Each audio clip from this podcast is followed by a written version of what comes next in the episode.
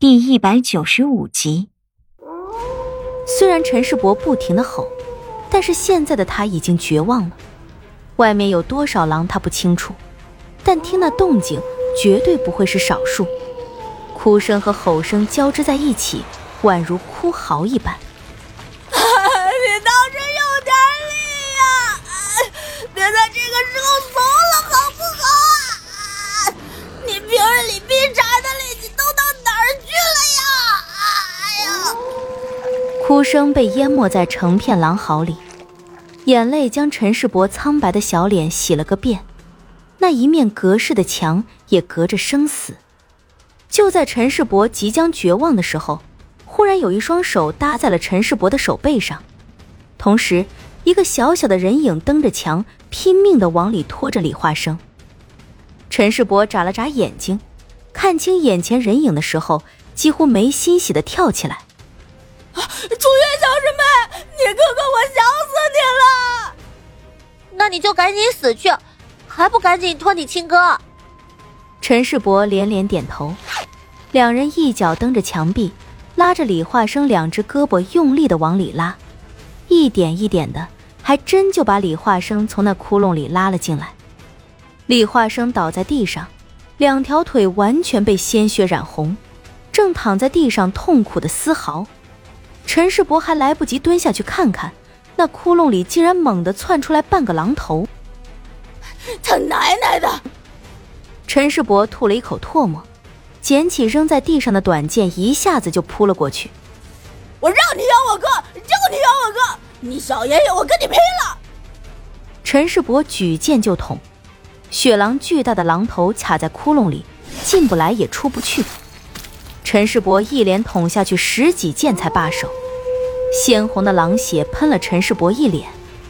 外面狼嚎一片，但窟窿被这头雪狼的尸体给堵住了，狼群也不可能进得来。陈世伯扑到李化生身上，看着李化生血肉模糊的双腿，发出一声痛苦的悲嚎。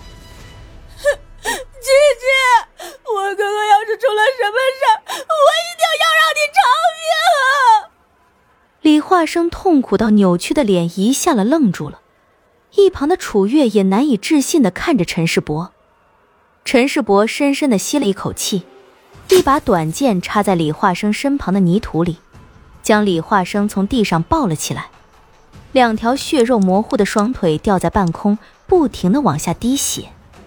气氛一下子变得十分诡异，没有人比李化生更清楚陈世伯那一声痛苦的悲嚎是因为什么，双眼迷离的看着陈世伯那一张泪痕遍布的脸，不知为何自己也掉下了眼泪。李化生的声音极低：“快走吧，狼群还在外面。”好像已经没有了说话的力气。陈世伯沉默着，良久。用脚将插在地上的短剑勾飞起来，一个侧踢，短剑就朝楚月飞过去。楚月还在震惊之中，慌忙的接住飞过来的短剑，呆呆的看着陈世伯。拿着剑，我没闲工夫护着你，我只能保住我哥。要是我哥出了事儿，我绝对不会放过你父亲，绝对。陈世伯低头看着抱在怀里的李化生。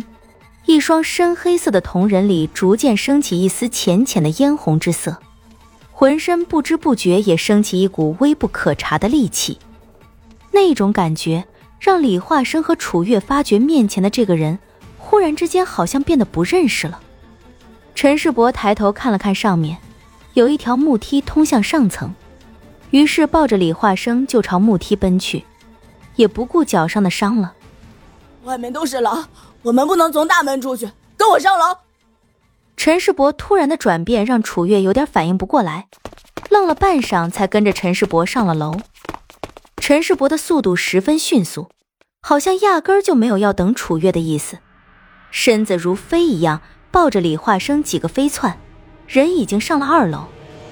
在某一个瞬间，楚月忽然之间似乎明白过来，陈世伯为什么要让自己拿着他的剑了。刚一上楼，楼下的几扇破败的窗户和残破的木门几乎同时爆裂而开，成群成群的恶狼如潮水一般涌进了屋子。屋里一些破烂不堪的桌子板凳纷纷被撞得支离破碎。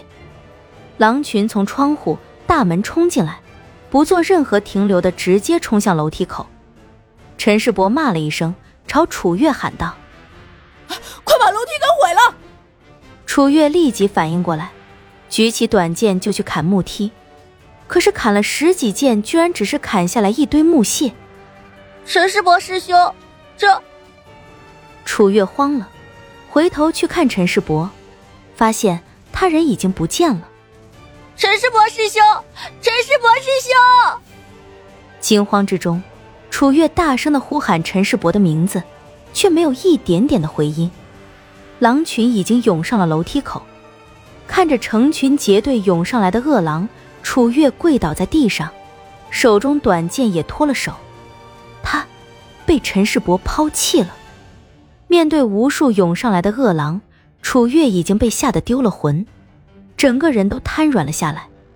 在这里，如果没有陈世伯和李化生的帮助，他寸步难行。就在领头的那匹雪狼即将冲上二楼的时候，忽然一声巨响，整个楼梯口就塌了下去，狼群一阵嘶吼，纷纷摔倒在地上，下面乱成了一团。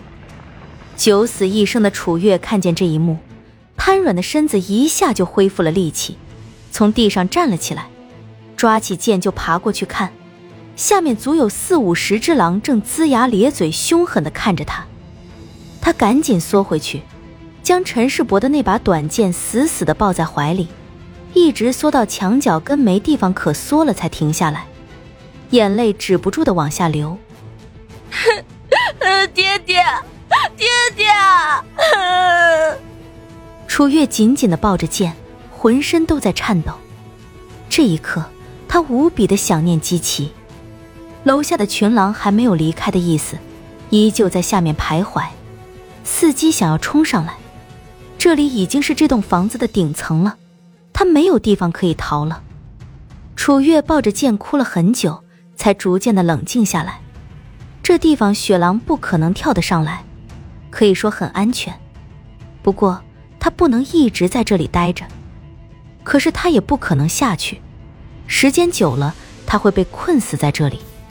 他可不知道这群狼在这里会逗留到什么时候。楚月想起了把自己扔在这里的陈世伯，怎么也想不明白他是如何离开这里的。楚月用剑撑着身体站起来，双腿还是在发抖，几乎没有力气站稳。他在二楼的房间里转了一圈。